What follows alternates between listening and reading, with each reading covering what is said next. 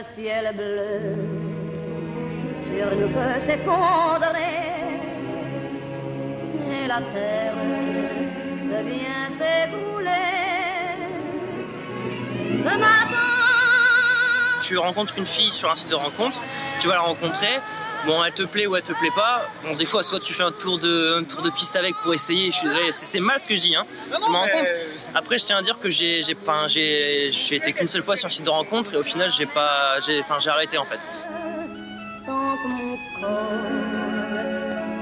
Est-ce que le couple, c'est encore possible en 2020? Est-ce que vous croyez que c'est plus facile ou plus difficile qu'avant d'être en couple aujourd'hui? Avec comme les applications de rencontre, avec le contexte? Moi, je pense que c'est beaucoup plus compliqué, justement par rapport au- à toutes les possibilités qu'il y a, euh, entre guillemets, de, de toutes les ouvertures qu'il peut y avoir euh, avec les applications. On a moins confiance peut-être euh, dans le partenaire. Si un jour la vie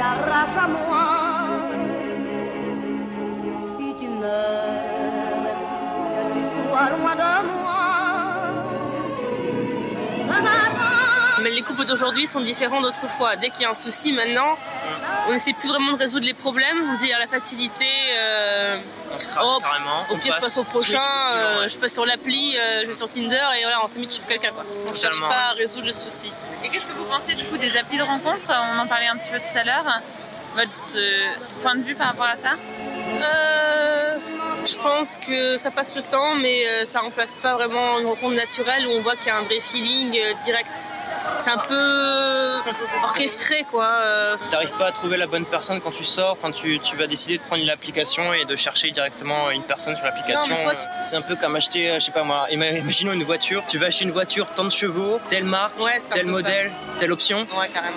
C'est Tu veux rencontrer une garçon ou une fille, tu veux telle couleur de cheveux, telle, euh, telle passion, euh, tel point commun ou telle différence. Et tu regardes les photos et tu vois si, si c'est en bonne, si la carrosserie est en bon état, quoi. Si on pourrait prendre l'allégorie.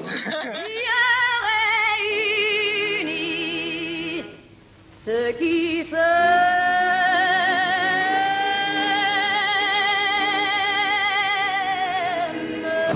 En vérité, je vous le dis, devons revenir au centre. Real life for your eyes. It is like a finger pointing away to the moon. Bonjour, bienvenue dans Sagesse et Mojito, le podcast où le monde et nos convictions s'interrogent, s'enrichissent, se critiquent à la lumière de la sagesse biblique. De Bruxelles à Montréal, en passant par la France et sa capitale, Christelle, Jean-Christophe, et Léa vous invitent dans leur conversation à la recherche de l'essence au-delà des apparences. Ça fait depuis 2012 que cette bête-là existe euh, aux États-Unis, depuis 2013 en France, et aujourd'hui 50 millions d'utilisateurs dans le monde entier. Ça, c'est Tinder.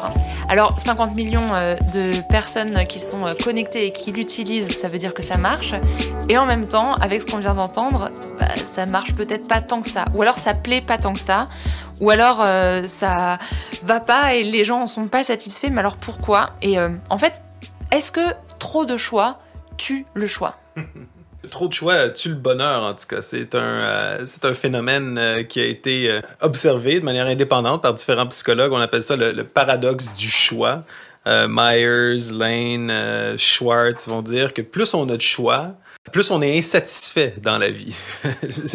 Pas avoir de choix du tout, c'est euh, pas le fun, mais avoir beaucoup trop de choix, c'est pas le fun. Moi, je sais pas pour vous, euh, j'ai vu ici que vous avez des subways. Vous avez des subways? Ah oui, Euh, ouais. pour moi, ça, c'est vraiment le paradoxe du choix. Des fois, je suis comme, j'ai le goût d'un bon sandwich, j'ai le goût d'un bon repas, mais là, quand t'arrives, c'est comme, bon, quel des 8 pains tu veux? 6 pouces ou 12 pouces? Là, c'est comme les à côté, les condiments, les sauces. Après ça, c'est poivre, sel, poivre, sel, poivre, origan. Je- fait que moi, j'ai ma recette. Chaque fois que je vais chez Sub- Subway, je prends exactement le même sous-marin, 6 pouces, boulettes de viande, olive, fromage Monterey Jack. Ça, c'est les fromages cachés en arrière. hein, parce que vous savez, chez Subway, là, ils vont tout le temps essayer de te passer le petit Suisse dégueulasse en triangle, mais ils ont du parmesan puis du Monterey Jack caché. Mais finalement, je suis plus heureux à prendre le même sandwich tout le temps. En tout cas, t'en as l'air. Ouais, ouais, je suis la joie. Plutôt, mais c'est quand même, c'est quand même écrasant d'avoir trop de choix. Puis c'est vrai que ça nous rend, ça nous rend euh, plus facilement insatisfait. Puis aussi avec les remords de dire, j'ai-tu pris le meilleur sandwich possible? Est-ce qu'il y a une autre combinaison de viande froide, de sauce? Alors, alors attends, il y, y, a deux choses qui me viennent en tête. La première, c'est que maintenant j'ai faim. Hein. Merci beaucoup, JC, de me parler de sandwich. Mais la deuxième, c'est est-ce que tu es en train de comparer les profils Tinder à des sandwichs? Mais c'est vrai que c'est incroyable parce que euh, dans mon livre, je raconte par exemple que je tombe amoureuse d'un homme sur Tinder et il me dit, les yeux dans les yeux, il me dit bah moi tu sais, je suis toujours tentée de, de retourner sur Tinder pour voir s'il n'y a pas mieux en rayon. Mieux en rayon, donc c'est mieux que moi. Et mon premier réflexe, c'est de. J'ai envie de crier, j'ai envie de lui gueuler, je lui dire, tu te fous de ma gueule, je suis pas une boîte de conserve. Et puis après, j'ai un mouvement de recul et je me dis, mais c'est vrai, c'est vrai qu'il y a mieux que moi, et puis c'est vrai qu'il y a des milliards de filles sur Tinder, et c'est vrai qu'il lui suffit d'une heure peut-être pour aller faire un date avec une autre, et que dans deux heures, il m'aura oublié. Il y a quand même des logiques similaires, il y a quand même des mécanismes similaires dans le sens où ce que euh, ça demeure une logique de marché, où ce que tu as une offre, où ce que tu as une demande, où ce que tu as des agents qui font des choix rationnels. Puis, veut, veut pas, le marché, de la manière qui est structurée, va donner une certaine forme de comportement, une certaine forme de résultat. Puis, c'est juste, c'est la nature des marchés. C'est simplement la nature des marchés. Bah, je sais pas, moi je suis pas du tout un utilisateur de Tinder. Je fréquente pas les, euh, les applis de rencontre, tout ça, mais de ce que je sais, c'est t'aimes bien, tu swipes d'un côté, t'aimes pas, tu swipes de l'autre. C'est exactement les mêmes gestes que j'ai moi quand je commandais à manger ou euh, quand je m'acheter un, un t-shirt, quoi. C'est, j'ai l'impression que ça ressemble. En fait, la démarche, elle est, elle est similaire. C'est-à-dire que tu as une. On va parler en termes crus, mais tu as quand même une offre Hein. Tu es à la recherche de... Ben là, c'est euh, une relation amoureuse, évidemment. Euh, c'est pas un objet, mais ça ressemble quand même à une recherche d'objet. C'est-à-dire que tu as un choix qui est devant toi, tu as ce qui te plaît, tu as ce qui te plaît pas. Euh, tu signifies à la personne, parce que heureusement c'est une personne, donc elle peut réagir, que qu'elle te plaît, donc elle peut, elle, peut répondre. Mais en gros, euh, c'est un peu comme si tu votais pour, euh, tu sais, euh, la star que tu préfères ou, ou le sandwich que tu préfères. la démarche est grosso modo la même, non? Mais est-ce que ça, ça n'a pas toujours été le cas finalement avec le mariage comme une transaction, avec, bah, si on remonte à bah, quelques temps en arrière où il y avait aussi, ou dans certaines cultures, la dot, et puis c'est une famille qui en quelque sorte achète euh, à une autre famille euh, un, conjoint pour, euh, pour son enfant? Est-ce que finalement la logique de marché, elle n'est pas là partout? C'est certain que j'ai essayé d'appliquer les mêmes principes d'application de rencontre à mon épouse. On est mariés depuis 15 ans, mais, mais quand je dis aujourd'hui tu me plais pas, aujourd'hui tu me plais pas, ça fonctionne pas. C'est fou, hein? c'est comme, comme une autre logique. ouais, ouais.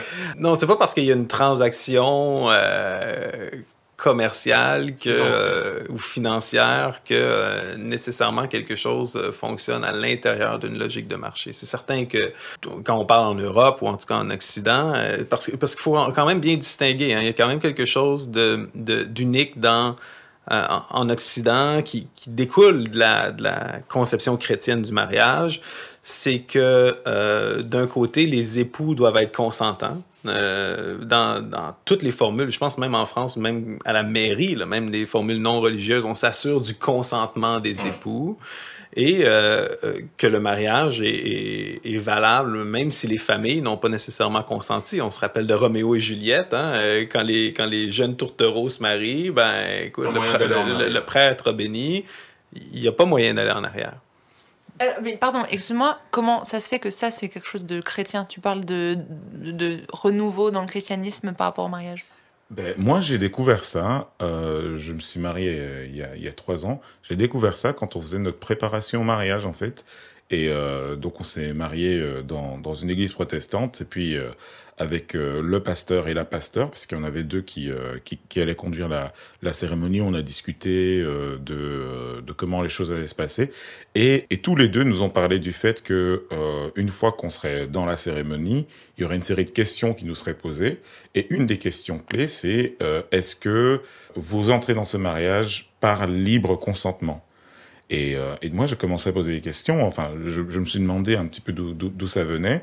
Et je me suis rendu compte qu'en fait, euh, historiquement, en tout cas en Europe, euh, l'idée que le mariage devait être basé sur le consentement de chacun des époux et donc qu'il y avait un engagement vraiment personnel, pas juste des familles, pas juste du village, pas juste, euh, mais qui est un engagement personnel. C'était une innovation euh, chrétienne. Donc quand, les, les, premières communautés euh, chrétiennes euh, ont, commencé à célébrer des mariages dans l'Empire romain, ben c'était euh, différent de ce que de ce que le droit romain ou la culture romaine préconisait, c'est-à-dire que on supposait que les deux partenaires qui se mariaient avaient fait une démarche de choix, une, une démarche d'engagement. D'accord, mais c'est la même chose quand euh, on se met sur euh, Tinder. On a fait un- une démarche de choix, on a fait une démarche aussi consentie, on n'a pas été forcé à se mettre sur Tinder. Et puis on recherche euh, en bonne âme et conscience euh, une personne qui, en face elle-même, aura consenti à être là et à être swipée à droite ou à gauche et plus si affinité. Oui, oui, tout à fait. Je pense que, en, effet, on, on déroge pas de cette, idée-là de consentement, entre guillemets, libre et éclairé. Euh, la différence, par contre, euh, c'est que même si dans, le passé, euh, oui, effectivement, il y avait quand même une offre et une demande à l'intérieur, si on veut, si on veut réduire la, question des couples qui se forment assez en termes économiques. Généralement, une fois que la, la, la transaction était faite, les gens sortaient du marché. Ça faisait que euh, les logiques de marché n'avaient pas nécessairement le temps de, euh, de s'imposer dans la vie d'individus. C'est- que ben, C'est-à-dire qu'aujourd'hui, par exemple, avec des applications comme Tinder, les gens y vont à plusieurs reprises. Donc, c'est pas simplement. Il y a certaines personnes qui trouvent l'âme sœur à la première rencontre, puis euh, finalement euh, établissent une alliance, établissent un, engagement à long terme, euh, c'est cœur à cœur. Mais le problème avec, avec Tinder, c'est ou des applications de rencontre du genre, c'est que les gens, ils rentrent, ils sortent, ils rentrent, ils sortent.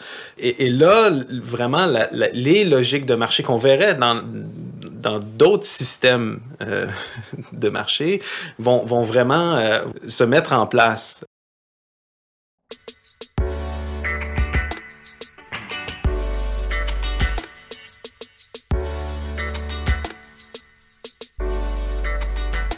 La question qu'il faut se poser, c'est euh, la place que sont en train de prendre les applications de dating dans notre société qui est de plus en plus grande. Les sociologues euh, sont unanimes. Euh, D'ici 20 ans, d'ici 15 ans, ce sera 80% des couples qui se rencontrent euh, sur ces applis. Euh, du coup, il faut se poser la question de quel. euh, On est en train de confier collectivement à des personnes qui n'ont pas nos intérêts euh, en tête, qui ont leurs intérêts en tête, la responsabilité, ou en tout cas, oui, la responsabilité de nous trouver un partenaire potentiel. Donc se demander qu'est-ce qu'on est en train de faire en fait collectivement. Est-ce que est-ce qu'on n'est pas en train de marcher sur la tête? Tout à fait, parce que du coup, ces personnes, euh, ce qu'elles veulent, c'est bah, euh, faire fortune, pas nous rendre heureux, quoi. Par exemple, euh, Céline Dion a vendu euh, plus d'albums que les 100 000 artistes les moins euh, distribués sur Tinder. Euh, ce qu'on dit, c'est que c'est comme une minorité de garçons qui vont euh, se partager la majorité des filles. Je me souviens plus exactement ce que les chiffres, là, c'est comme 5% des garçons vont avoir des contacts, euh, des matchs avec 80 ou 60% des filles, mais euh, une grosse partie des garçons vont avoir zéro, zéro contact. Donc c'est plus une distribution euh, Égale. m- égale, non, c'est ça. Et ça, c'est une logique de marché aussi. Dans le passé, tu avais plein de garçons euh, compétents en termes de en termes romantiques ou qui avaient pas des, des- non défectueux qui se matchaient avec des filles qui avaient des, des, des, mariages qui fonctionnaient mais qu'aujourd'hui se ramassent en rentrant dans ce marché-là. D'une part, le- les, les- dans, dans les interviews qu'on avait avec les, les filles, c'est que c'est difficile de trouver des, des gars sérieux parce que pour eux, ils sont capables de passer d'une fille à l'autre. Puis, euh, ben, de l'autre côté, il y a plein de gars qui sont peut-être sérieux, qui, eux, euh, ben, ont aucune chance. Et, et- et ça, c'est... Il faut s'y attendre à l'intérieur d'une logique de marché. C'est c'est- c'est ce genre de, de, de comportement, de, de, de distribution qui est naturel dans, euh, dans un marché où ce que tu as un, un choix euh, ou une structure comme, comme celle qui est imposée par les, euh, les applications. Christelle, qu'est-ce que t'en penses? Euh, je pense que par rapport à ce qu'on vient d'entendre, en fait, c'est là que se joue la distinction entre, c'est ce qu'on disait tout à l'heure par rapport au mariage. hein. Tinder ou les applis de rencontre, en général, elles te donnent l'impression, moi je dirais peut-être même l'illusion, que le fait d'avoir le choix va te donner du bonheur, en fait. Tu es heureux, et en fait, si on va vers ces applis, parce qu'on on a le choix, c'est facile. D'ailleurs, elles sont construites, ces applis, pour susciter chez nous l'hormone du plaisir. Hein. Donc, euh, elles sont construites pour nous, pour nous donner l'impression que ben, le fait d'avoir ce choix, le fait, de choisir, c'est ça qui va nous donner euh, du bonheur. Alors que quand on parle d'engagement, le bonheur, il vient pas juste du choix, du fait d'avoir pu choisir dans un catalogue, mais le, bonheur, il, vient du fait de s'engager en fait envers, envers l'autre et de construire quelque, quelque, chose qui est plus sur le long terme. Et c'est là que je me dis, ben, la logique euh, du marché, la logique de consommation, elle est un peu perverse parce que en fait, des, des gens qui cherchent euh, un, un, engagement, quelque chose de stable, quelque chose sur quoi construire, il y en a plein. Il y en a plein. Il y en a plein qui cherchent ça, y compris sur des applis de rencontres et qui vont pas nécessairement le trouver là, en fait. Une, une des choses qui, qui, me frappait, moi, dans les interviews qu'on qu a faites euh, dans les rues, les gens disaient, parce que ces applications-là existent, c'est plus difficile de s'engager. Et l'explication qu'on nous donnait, c'est que ben, ben, quand il y a un souci, la porte de sortie est juste à côté. C'est facile quand il y a un souci dans un couple, euh, au lieu de confronter ce, ce problème-là, de juste passer à autre chose. Et là, encore une fois, on a une tension entre entre cette idée-là d'engagement versus cette, cette notion-là de compatibilité. C'est intéressant, hein? même sur, sur Tinder, on parle d'un match. Ouais. C'est comme tu, tu, tu as été matché ou tu as été euh, compatible avec telle ou telle personne.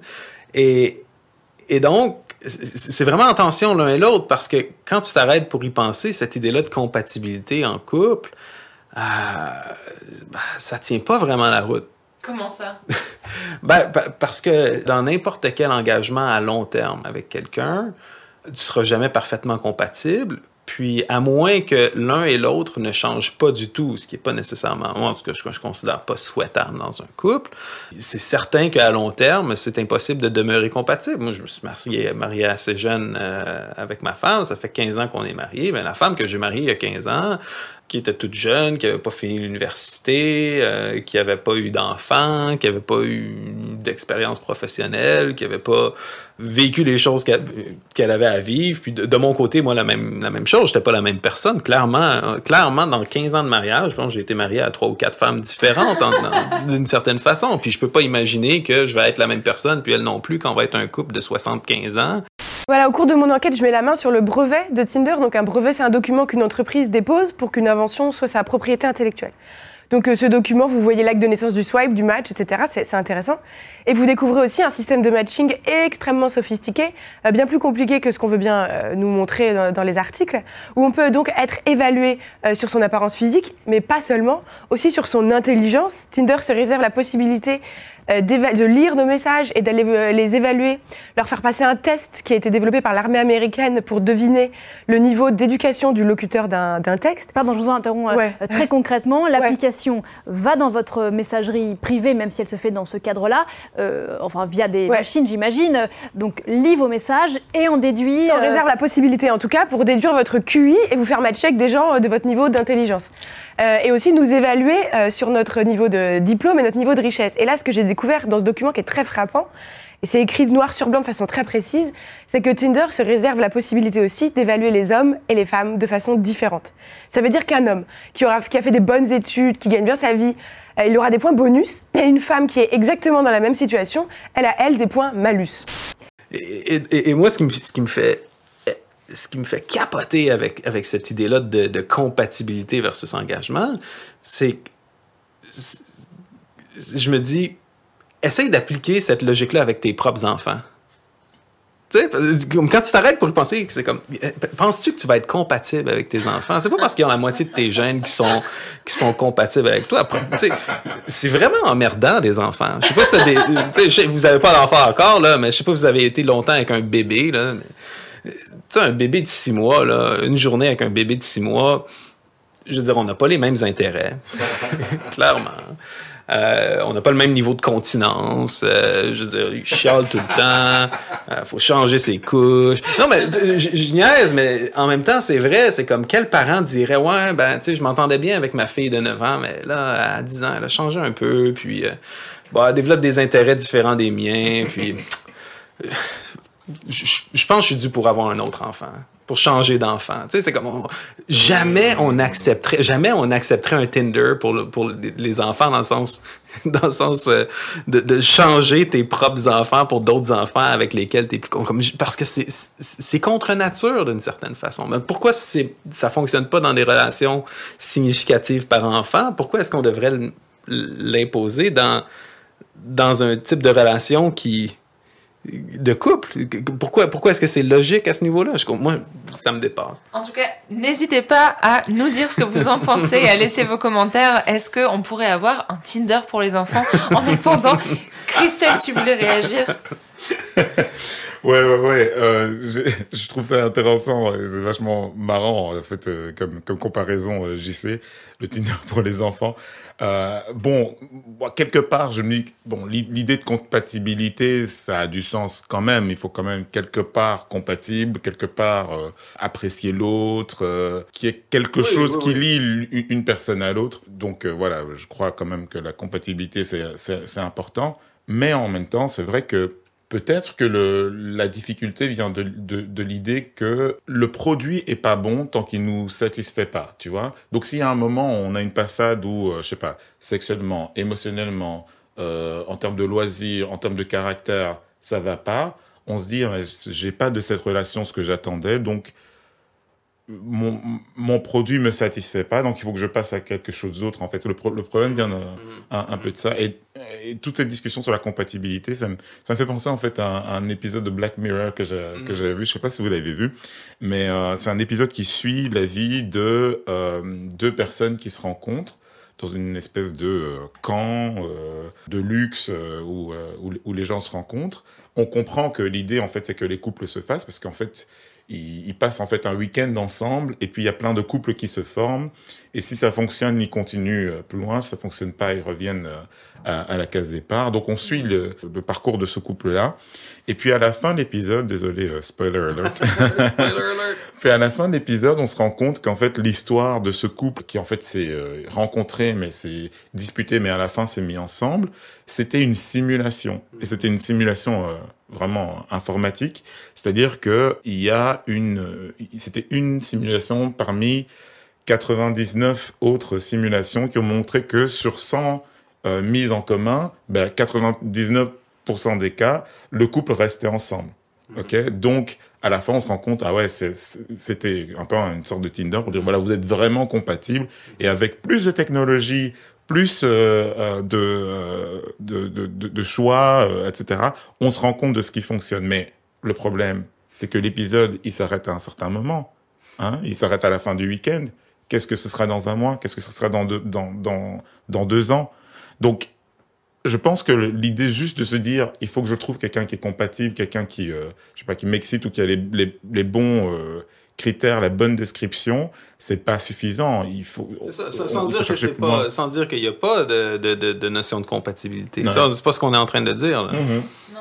Et peut-être qu'après, ce qui euh, euh, ch- chiffonne un petit peu euh, les utilisateurs de Tinder qui vont dessus et puis se rendent compte que ça les déçoit, justement euh, ce côté euh, simulacre de non, non, on va vous trouver la personne parfaite, ou alors vous avez l'opportunité d'utiliser cette technologie pour trouver la personne parfaite. Sauf que est-ce qu'on se pose même la question de comment est-ce que ça fonctionne Tinder et est-ce qu'on pense à tous les algorithmes qui sont en train de nous présenter des personnes, comparer euh, un profil face à un autre, une euh, image face à une autre, et de noter les gens et de nous donner Ouais, ensuite ouais. euh, sur notre profil des têtes qui seront en théorie compatibles selon une liste d'algorithmes et, et de calculs. Et, et, et je me dis peut-être que la raison pour laquelle euh, les gens qu'on a interviewés se sentaient un petit peu euh, frustrés et puis, et puis gênés en disant mais ça rend le couple encore plus compliqué, c'est que ça nous place nous-mêmes, non seulement en tant qu'utilisateurs, mais même en tant que produit, en tant que produit qu'on note et on se, on se met en fait dans cet euh, grand étalage de, de, du supermarché de l'amour. C'est vachement agressif en fait. Moi, c'est comme ça que je le ressens. Toi, ça, ça, ça te frustre un petit peu. Je sens souvent cette, cette frustration-là quand, quand, quand tu parles de cette, cette dynamique-là. Ça te. J'aime pas, pas trop être vu comme un produit. Et, et- et- et ouais, je me dis, mais en fait, comment on sort de cette logique de marché? C'est la meilleure illusion de Tinder, hein, te faire croire que tu as le choix alors que toi aussi tu as un produit euh, sur l'étalage comme tout le monde. Je repense à donc euh, la conversation qu'on est en train d'avoir, j'ai en- envie de dire, on peut pas courir deux lièvres à la fois. On peut pas à la fois vouloir le choix, la, la légèreté, vouloir la facilité. On peut le vouloir, mais on peut pas à la fois vouloir ça et vouloir euh, la profondeur, l'authenticité, l'engagement, qui sont en fait des choses qui vont beaucoup plus nous satisfaire que l'illusion du choix en fait qui nous frustre et qui, euh, bah, comme on a entendu euh, ces gens dans, dans la rue disaient mais au fond, euh, ça marche pas. Il y avait, il y avait d'autres personnes qui disaient, mais ça, ça conduit à des bails de tromperie où euh, tu te mets avec plein de personnes en même temps juste pour voir. C'est pas stable, ce genre de choses. C'est là la- le vrai dilemme de compatibilité, d'incompatibilité. C'est c'est pas tant est-ce que tu es compatible avec quelqu'un d'autre, bien que oui, il faut qu'il y ait un- une certaine compatibilité de base. Ce qui est vraiment incompatible, et pas juste dans le couple, dans, dans tous les éléments de la vie, c'est c'est- ce qui est vraiment incompatible, c'est la facilité, la légèreté, la multiplicité des choix versus l'engagement, euh, la profondeur, puis une vraie transformation. Je veux dire, c'est la même chose par rapport à, je sais pas, à tes hobbies. Je veux dire, si moi je décide de, j'ai le goût d'essayer de la trompette, puis de la guitare, puis du piano, puis ci, puis ça, puis ci, puis ça, puis je joue une quinzaine d'instruments, ben, je vais jamais avoir la, la, la, la- le- la capacité même de jouer euh, d'un instrument, de jouer bien si. Ben, en fait, moi, c'est ça que je fais. Hein, je pianote puis je guitarite, là, mais je, je, je veux dire, je, je- je suis pas capable de m'asseoir dans mon salon puis de dire Ah, je me sens comme ça, puis je vais composer quelque chose. Moi, moi j'ai beaucoup d'admiration pour les gens qui, qui ont eu la patience de s'engager dans une discipline ou dans quelque chose, puis aujourd'hui, ils sont capables de vivre, puis de faire, puis d'expérimenter des choses qui sont merveilleuses, puis qui bénéficient tout le monde. Je pense dans un couple, c'est un petit peu la même, la même chose. C'est comme, tu peux pas tout le temps faire le même niveau à, à- Mario Bros. À un moment donné, il faut, que- tu rentres dans le jeu, faut que tu rentres en profondeur. C'est- C'est sûr que c'est excitant, puis il y a les papillons quand tu commences à sortir avec quelqu'un, puis tu commences à te découvrir, puis tu, tu, tu réalises que t'es aimé. C'est sûr qu'il y a des choses dans, dans le début du couple que tu vis pas nécessairement à 4 heures le matin quand t'as deux enfants qui pleurent euh, en bas âge, tu sais. Mais il y a quelque chose que tu développes en ayant comme un, narratif à long terme avec quelqu'un qui est impossible à, répéter. C'est cette tension-là entre la stimulation, l'hyperstimulation. Ça revient souvent dans nos épisodes, mais c'est, je pense, c'est le mal de notre siècle. C'est le mal de l'hyperstimulation, euh, l'hypersélection avec un mode de vie qui est plus lent, qui est plus patient, qui est plus engagé, puis qui est euh, peut-être moins excitant, stimulant, mais qui est tellement plus gratifiant puis euh, satisfaisant. Donc le, le- le choix, ce serait pas est-ce que Tinder ou pas Tinder, mais est-ce que euh, une certaine vision de la relation qui rentre dans cette logique de euh, marché, de recherche, de compétition même et d'algorithme, et l'alternative qui serait l'engagement? Avec tout ce que ça implique de, de difficultés aussi euh, dans, dans- dans le couple et puis de, de patience aussi insupportable de devoir attendre pour, pour chercher la bonne personne, pour la trouver. On discutait avec une euh, femme hier euh, dans la rue qui disait ben ouais quand tous les gens sont sur Tinder euh, ben du coup on n'arrive même plus à rencontrer des gens dans la rue. Et on n'arrive même plus à rencontrer des gens dans la vraie vie à chercher à construire une vraie relation ça prend de la patience et ça prend euh, de, la, de la difficulté et peut-être même de la grosse déception en fait de chercher cette voie de l'engagement.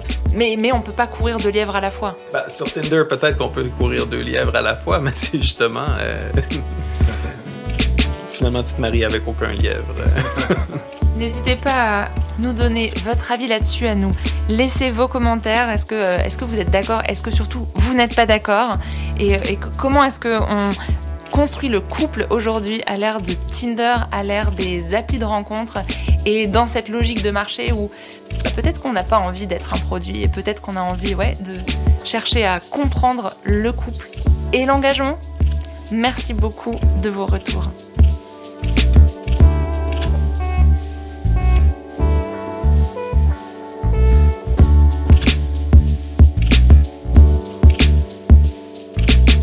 Morito est un podcast Imago Dei. S'il vous a plu, laissez-nous vos commentaires, partagez et parlez-en autour de vous. Pour continuer la réflexion, échanger, débattre et découvrir plus de ressources, rendez-vous sur imagodei.fr.